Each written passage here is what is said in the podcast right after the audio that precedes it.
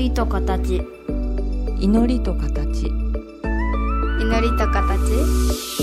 祈りと形。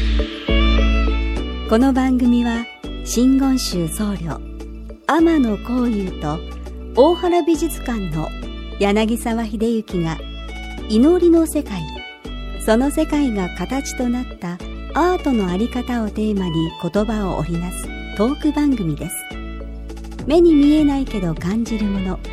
それが祈りの世界。その世界が形に転じたアートの世界。全く別分野で活動する2人の少し不思議で面白深い問答にお付き合いくださいませ。祈りと形。皆さんこんにちは。祈りと形の時間がやってまいりました。お相手は倉敷中島幸三寺住職天野幸雄と大原美術館の柳沢秀幸です。お願いします。よろしくお願いいたします、あのーようやく大原美術館もお客様結構来ていただくようなねえ形になりま本して、当にね。うん、閉館時間が普通に戻ったんですか？今。閉館時間ともかく5時までねもう。何が普通か分かんなくなってましたからね。もう私は何人も来られましたからねご案内して。申し訳ないです、15時に閉まっとるっていう。う、ん、5時違いやないかって言われてね。申し訳ないです。責任者出てこいってね言うてくれって言われたことありましたよ。まあ告知もねなかなか。難しいよねこれだけ変わるとね。申し訳ないです、うん。これだけ変わるとね、でもね、うん、もうおよそ2年近く本当にお客様が少ない展示場を見ているとやっぱり展示場で絵を見ることって何なんだろうなって考えざるを得ないんですよね。こういう時ってうん。企画は進行近く進行形でこんなことをやるぞっていうのは寝るんですか？それとも状態が整ってからまた改めて考えましょうかなんですか？いや例えば展覧会企画、はい。展覧会企画で言ったら、うん。それはいつも何本も同時進行ですよ。ですよね。うん。でそれはあの例えばよそ様からうん。いろんなところから100点ぐらいおお借りして作る展覧会だったら、うん。それぞれ貸してくださる先のご事情がありますから、うん。まあ、少なくとも1年前には貸してくださいって言っとかなきゃいけないしそうですよねまあ、大体23年前から話を始めますよね。だしもうこれ貸してくださいとお願いする前にどれ借りようかな、お借りしようかなどういう構成にしようかなって考えれば当然調査に行きますから、はい。でそうすると例えば私なんかは日本の近代美術史が一番専門です、うん。まあ、そういったところで展覧会作るとなるとどこどこに同じような研究領域に強い研究員学芸員さんがいらっしゃるから、っていうところで動き始めればそれは3年ぐらい前から動きますよ。あ聞きたいんですけど、目玉的な作品があるじゃないですか、はい。この目玉的な作品が初めて日本に来たみたいな展覧会があるじゃないですか、はいはい。だからその軸決めてポーンと決めるんかう、ん。メインディッシュ決めてからなんかこうコース全部見てから持っていくんかいうのは企画によって違うんですか、おそらく目玉っていうのは、うん。僕の中では客寄せパンダではないっていう感覚があって、はいはいはい。小林さんが今おそらくイメージされたのはん。海外のなんとか美術館展とか、うんうん。ものすごい大量動員がかかる展覧会ですよね。はいはいはいはい。でねそういうのだったら本当に日本初公開何々が来ましたっていう目玉から始まる場合が普通だと思います。うんで、うん、あとはまあなんか学術的にどれだけ間違ってないかとか、ううんん単なる客寄せパンダの4番バッターがずらずら並んで出てくるんじゃなくて、うん。バントできる人もいるとか、ね、そういうような人も含めて構成作っていく時はやっぱ目玉から作ると思うんですよ、うんうん。一方僕はそういうお客様を集めるための展覧会もちろんそれも大事だけど、はい。やっぱりそういうぶっこ作家たちの企画展覧会となると、うん。こっちのいわば編集能力が試されてるわけいやだからいやそうですよそうですよ。お客様にとっては別にあの名品が見たいじゃないけども、うん。その展覧会を考える上で絶対欠かせない作品という意味での目玉うん。これはやっぱり抑えにかかります、複数ありますよねうん、だそれが出なかったらやっぱりこれ他のものばっかり連れてきても、うん。ちょっと自分の表現したいことができないなってなれば当然そうなりますよね。そう。いやなんでそれ聞いたか言うたら、うん。例えば御開帳、うん33年にうん一度のね、うん。ご会費次は自分が生きてる間ないかもみたいなんではい。歌われてう、ん。ぜひこの国宝をとか、うん。わーっとなるけど、うん。まあ、私もあのお参りさせてもらうことも多々ありましたけどもなんか疲れるし寂しいな思うのがうん。そこにしか行列できてないのよね。うん全部あっての総合的な曼荼羅荘厳じゃないですか、うん。あなたここだけが開いてられて他の人に他の仏様にお尻向けるようなことを促すのはどうなんやろうかなとかこんなふうに思うんですよえ。そうかやっぱ「ねえ」で済むんや。私もそうやわ。うん。あのねえやわ。あのね あの江戸時代からもう出外帳っていうのは当たり前のようにあって。出外帳出外帳出ていくの出ですよね。だから東京江戸で、ううん、例えば善光寺さんからね、はいはい。出外帳がいらっしゃるとか、はあるわけですよね、そうなんですよね、これもうちょっと私がねこの間からちょっと柳沢さんにうん愚痴のごとくブツブツブツブツ言うてるわけですよね、だから僕今のご時世、うん。やはりそのお寺様に対して、うん。えーやっぱりぜひね現地に行って拝みたいなって思っていただくためにもあとやっぱりお寺さんだってお金がないことにはやりたいことやれないわけですから、そのためにも出外帳してお金稼ぐことは僕は全然悪だと思ってないんですよ。ああなるほどね。ただね、うん。程度はあると思うんですよね。程度。程度っていうのが、ね。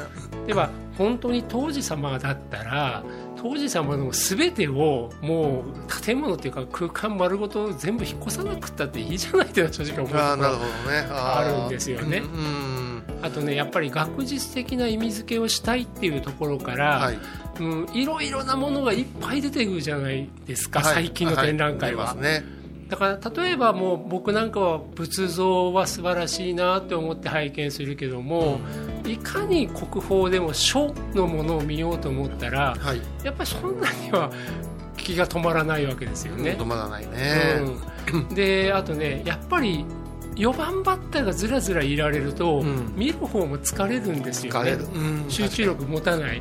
うん。だから出外帳はもうそんな学術的な体裁を気にしていろいろリズムでいっぱいもの持ってって、うんうんそういう総合的な紹介はしなくていいから、うん。一点勝負であ残りがあっちにあるんだったらもうぜひ手見なるほどねとって読ませるで、あーそうかそうか。やめときなよって僕なんか思いますけどね。今ね出外帳という言葉は私も知ってたし、うん。イメージもできるんやけど細部にはってイメージができないですよね。うん。例えば江戸時代にうん。三越やそごうがあったわけではないし、うん。博覧会美術会ねそういう展示、ギャラリーがあったわけでもないと思うんですよね、じゃあどこ使うてたんやとなったら、大きなお寺かなと。そうですそうです。ね。うん。となった時にはみんな手合わすでしょう、うん。出てこられてるんやからはい仏様に、はい。今360と変な照明当ててさ、まじまじまじまじ見るって、うん。ある意味おいおい俺俺そんな見られる存在？とか。ほんでね素人がねいい造形だとかねうん。味わい深い表情だとか言うじゃない、うん。アシュラさんぐらいからおかしなってるでしょ？うん。おかしなってる言うたらいかんけども。でも今の仏様仏像ならば本当にその僕らでいう鑑賞空間鑑賞状況つ、環境を作るのすっごい難しくってもう何といってもライティングですよね。ライティングですよね。うん。あとは保存環境ですよあのー20度55%でずっと変わらないっていう空調コンディションを作ったって、やっぱり慣れ親しんだ場所からもう空気の違う場所に行ったらばやっぱり移動してる間にも痛むしその場所にいらっしゃる時にだって痛むし、そう。そうなんや。だから、人間だってそうじゃない、うん。ね。田舎暮らしした高齢の親をさ 都会に連れてきて急に弱りました言うやないですか、うん。それと一緒でね、うん。1000年ぐらい前の存像を動かすなんて、うん。えすっごいことすんなと思うのが一つと、うん。一つ答えがあるんですけどやっぱしお借りしてる時に毎朝みんなで手合わすとかうん。なんか包囲をしてんのかなとかね。うんでも博物館施設は宗教的な使い方をしちゃいけないので必ず魂を抜いて持ってこられてることにはなってますからね。ね。あな、うん。あー心痛いな。でもまた一方でねうん。近代の明治以降の油絵の中で、うんうんやはり日本の国の歴史とか、うん。日本の国の宗教的なシーンを描いて、うん。まあ、巨大な観音様を描いた油絵なんかがあるわけですよね。はいそれが壁に飾ってあると必ずお賽銭が挙げられていくわけですよ。そうだね、うん。本当にあのアメリカから来てた留学生の女の子がなぜにっていうことものすごく私、うん。あの聞かれたことがあって困ったけどそうやね、ありますね、だからねまあうん今ね言っても美術品を運ぶ人たちのスキルとか、はいはい。もう注意のすごさは本当にプロフェッショナルです、はいはい。本当素晴らしいと思います。で展示環境を作っていかれるねその間の専門職の方ライティングの方も本当にすごい能力ですよ、うんうんだからそういう方たちが作り上げてる出来事を本当に一概には否定できないけれども、うん。でもやっぱりそうやってひ一人個々の専門家たちは最大の力を尽くしてるけど、うん。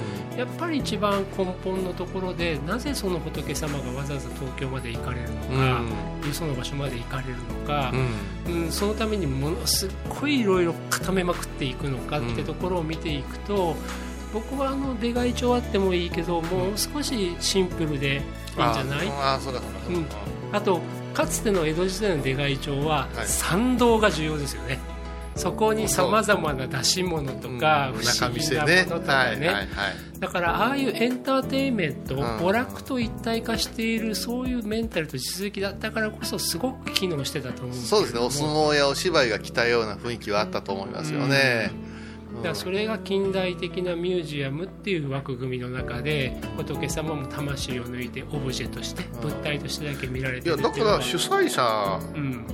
あの私連れて行ってあげようかな思いますもん。私なんかは逆にうん今どこどこ美術館に出ていらっしゃいますいううん。空のお堂ばっかり拝みでますわ。えー、ここの五大名いらっしゃらないの、うん。どこどこのか十一面観音さんいらっしゃらないの？で巡拝なんか行ってみたら、うん。結構な頻度でうん。歯抜けになってるんようね、ん。あ考えられへんやないですか。主役が俺あんのやからね。ねえでもそれはね大原美術館からエルグレコがしばらくいなくなった睡蓮がしばらくいなくなった、うんはいはでもきっとお寺様の仏様ってもうそれ以上のね存在感ですからね。あとやっぱりそれを動かした時のうん。何かのバランスが崩れるの違う、うん。今平和なのにっていうようなこの目に見えへん功徳を私たちは解いてるから、うん。いやき西にあったものが東へ全部行ってしもたらそりゃシーソーでも動くぞってこう思うわけよちょっとにねちょっとにしときゃいいと思うんですけどね。ごっそやからね。ね。ははい。い、じゃあこの辺りで一曲いかせてください。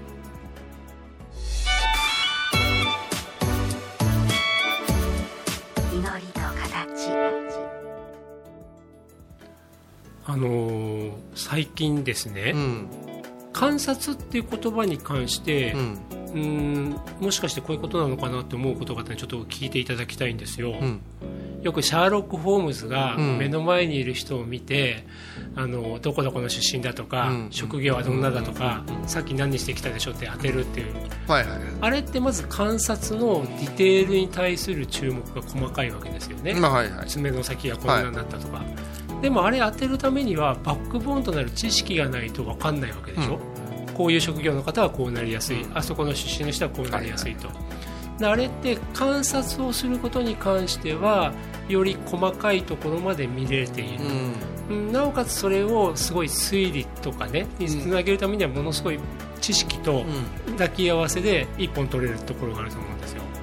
で僕はよくあの観察っていうのは超能力じゃないよと。うん。観察のポイントをうん。耕そう。耕そうって言葉を僕使うようにしてますけれども、細かいところを見るとか、うん、いろんな角度から見る。角度っていうのは何が書かれてるかなとか色はどんなかなとか塗り方はどんなかなとかその観察のポイントをいっぱい持っておくとよりたくさん情報を取れるよねっていうことは今まで言ってたんですけど、うんそれ以上に実は重要なのは、ん自分の目にかかってるフィルターをどれだけニュートラルにできるかなってことだなって最近思ったんですよね。ただうん。ニュートラルにするという意識があるということは、うん。ニュートラルじゃないというものがうんまあいろんな考え方だけど例えば知識がたくさんあるなとか、経験値があるなというものをニュートラル、うん。これはね多分不可能だと思うんですよね、ですよね。うん。うん。それからもう一つ観察はこれを観察しなさいと言われた時点で観察じゃないんじゃないかなと思うんです。うん。自分が気づいてこれやなって思わないかん気がするんですね。あのねその辺はおっしゃる通りなんですけどね、あのー本当に同じ1枚の絵を見ても、はい。うーん複数人が見ると、はい。全然違うとこ見てるんですよね。うん逆に言うと見落としてるものってたくさんあるんですよね、だから僕が今ニュートラルにしておきたいっていうのは、自分は何かのある特徴を見る癖っていうものがついちゃってると思ってて、うん。うん。それをなるべく癖を減らしておく。うんだから見なさいって言われて見るってとこだけでもうすでに強制されてるわけだし、はい。よくあの自由に見ればいいのよって命令するっていうのは全く自由じゃない話だっていうことになりますけどあの僕がすごい最近意識してるのは自分が実はすごく見落としてるんだということにどれだけ気づけるかなっていうのがさっきのフィルターかけない眼鏡かけないバイアスかけないっていうそれの難しさの方が難しい私はだから逆かなとそうなった時ニュートラルを目指すやつし、うんもっとあの偏ってものを強く見ようとする、うん。うん、それ一周してうん。気づけるかなと思うところが。なるほど。うん、でだから私あのリモートで年間で200講座ぐらい去年したんだけども、うん。えーっと6割が、うん。えーっと勉強ですね。お経の勉強とか、釈尊伝とか、はいあーいろいろなね仏事のこととかっていうのに今参加してくださる方。が、うん。もうこれ机学問が大好きだから、うん。リモート通じてもお話してたらカリカリカリカリ音がしますよ。ずっと書いてらっしゃる、でもう片方はワークショップいう名前でうん。御仏画という牧祭画、うん。それから、えーと土仏を教える、うん。これはもう手元を言いながらうん。でも両方受けてくれた人が笑うんですよ、うん。言ってること一緒っすよねって、うんそりゃそうなのよ。うん。お釈迦様作ってるんやから、お釈迦様のお話もするし。うん。ただここで面白いのが机学問ばっかりをずーっとやっててどうですか？絵でも描いてみませんか？土でもいやもうそうそういうのじゃないんだよ自分は、この人の上達はすっごい遅いんですよね。うん。学問の方の、それからいやちょっと興味がありました。お釈迦様のえおでこから出てるのが白いひげの束でそれが7メートルあってここにこう埋め込んだっていうことで今人形作ったんですけどもそんな逸話っていっぱい聞けるんですか？聞けますよ。だから釈尊あーお釈迦様入門に入ったらどうですか？って来てくれるんですよ。うん。そしたらまた作りたくなったってこう、うん。バランスうん。がすごく面白くなってきて、うん。一つ明らかに違うのはうん。作った人はそれから仏像や仏画を拝観した時に見方が全然違うのね。うん。だから何々寺の十一面観音様を今度書いてみたいんですとか言い出すわけですよ、うん。それから机学問の人はねやっぱり次から次へと新しい知識を欲しがるから、うん。でこれどういうことかなと思ったら密教にちゃんと観察地って言葉があるんですよね。うん。か観光の観にあの察ですよ。だから観察という言葉の語源とも言われてるんですけど、うんうん知というのはあの知るという字に火がついたやつ、うん。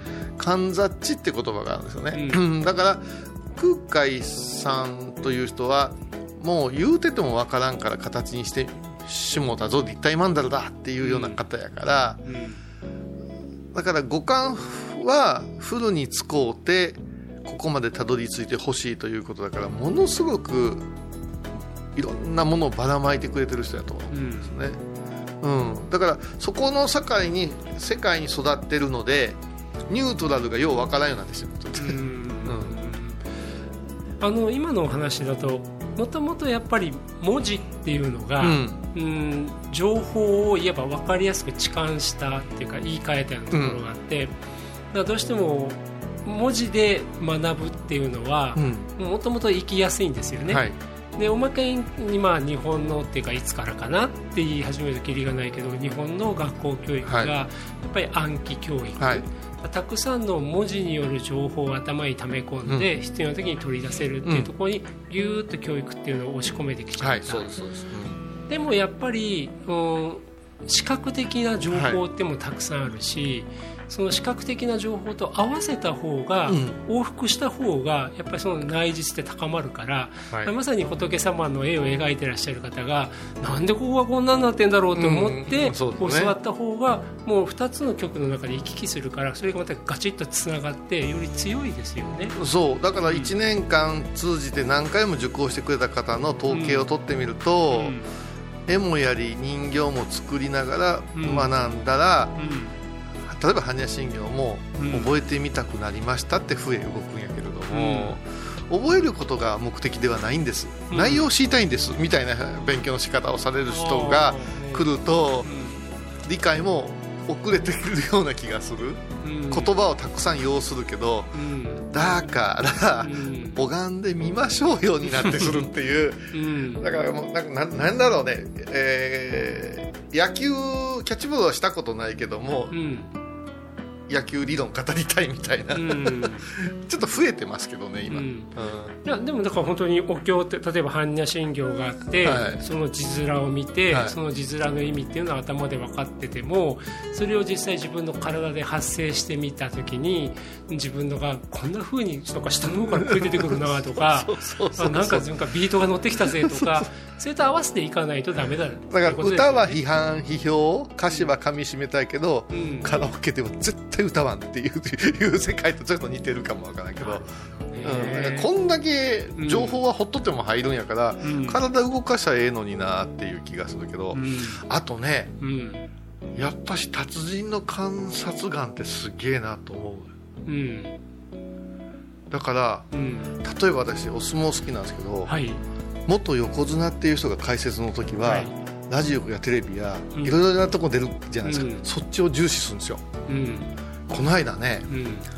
間垣親方、うん。元白鵬ね。が何言うと思います？うん。この2人の対戦は何回やってこうなってますって、うん。あ今日は違いますよ。うん。気合が違いますっ気合までは言えますよね、なんで判断するかとうん。回しをうん。お互い力士が自分の高くなる。パンパンパン、その音でうん。よく締めてきてるからうん。つかまさんぞとか。うん私は目をつぶって回しを叩く音を研究したんですね。うん。こんなこと私は聞いたことがないでしょ。あそれ僕がさっき言った観察のポイントを耕してあるその耕し具合が全然違うっていうのはその感覚です、ああそうなんや。うん、だからあのーそれはもう言葉にできないけど観察のポイントがいっぱいあって、うん。ちょっとした肌の膨らみ方とか肩のこの辺の隆起の仕方とかもあればもう言葉に落としやすい回しの叩く音とかで実際そこに集中すれば、うん。で聞き分ければ多分そこのところって自分のリテいやラシーもうだからそれわから私は見るたびに回しの音しか聞いてませんよね、うん。分からんけど、うん そうなった時にやっぱり強い歴史というのは頭がいい頭がいいっていうのは勉強ができるとかじゃなくて、うん。ものすごい観察力が高い。でも観察力が高いっていうのは超能力持ってるんじゃなくて観察するポイントがいっぱいあってすごいね。でそれをおそらく瞬時にいろんな情報をパーンって取っちゃうのが観察力が高いんだと思うんですよね。一番びっくりしたのは、うん。技が多い力士は楽なんですって。うーん型がある力士が怖いんですね、うん。絶対こう来るって決まってる力うん士うんがこの型を崩してきた時どうしようかの不安の方が大きいんだって言って、うん。あだからわあやっぱしだから作品でもそうですよ。ね一流っていうのは定番な形ってあるんですよね、うん。そこで酔いし入れる方がうん。面白いんやと思います、うん。その奇抜奇抜でうん。いろんな技使うよりね、はい。うんでそこでね僕のそのバイアスって言ったのがまさにその弱いっていうのは筋力がないとかなんとかじゃなくて、やっぱ自分で可能性を開けてない。あ。るいは相手の観察がまだまだ足りていない。でも観察が足りないっていうのは耕せてないんじゃなくてなんか自分の観察の癖がつきすぎちゃってるっていうのも観察力が低いんじゃないかなっていうところがね最近考えて美術品なんかも特にもう私にはようわからんわ言うて蓋してるような人多いんですよね。です、うん、うん。だから分かんない領域に何これって思えるか分からんわって蓋しちゃうかによって全然変わります、美ね、術館行ってうん。人観察する方がお面白いもんね。面白いですよね。このあっうんという間に通り過ぎたでこのおばちゃんっていう人がおるかと思ったら、うん何分そこで立ってらっしゃるんやろういう人がおるしね。そうなると美術館にいて展示場に時間を置くっていうのは僕らにとってすごい楽しいっていうか重要な時間でもあるんですよね。なんて話をさせていただいたらもう終了でございます。ありがとうございましたはいはい。今回のお話いかがでしたか？祈りと形は毎月第1第3木曜日のこの時間にお送りします。次回もお楽しみに。